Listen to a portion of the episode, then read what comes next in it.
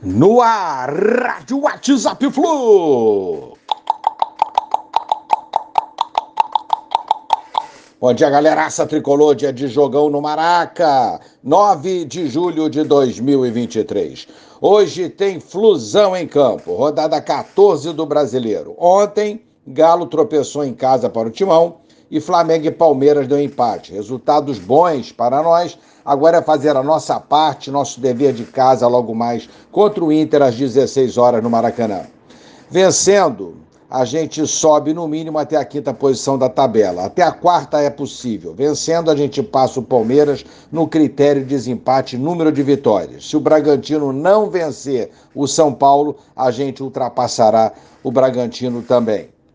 Ainda ontem, o Fla, no jogo contra o Palmeiras, perdeu dois jogadores para o duelo próximo aí da 15ª rodada contra a gente.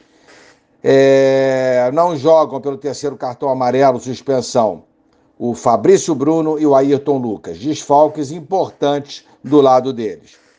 Moleque de Xerém vai ser relacionado. Trata-se de Rafael Monteiro, 19 anos, voando na base aí com oportunidade de estar entre os profissionais do Fluminense. Boa sorte, moleque, Rafael Monteiro, de 19 anos. Ganso não deve atuar, Arias suspenso. Com isso, um provável Fluminense para logo mais. Fábio, Samuel, Nino, Felipe, Marcelo. A defesa acho que vai ser essa mesmo. Dúvidas aí no meio-campo e no ataque. André, Martinelli, Lima, Keno, Lele e Cano é uma possibilidade. Pode mudar com a entrada de Daniel ou até o Pirani. Vamos ver, aguardar o nosso técnico Diniz para a escalação definitiva momentos antes do jogo. Juiz Luiz Flávio de Oliveira, de São Paulo.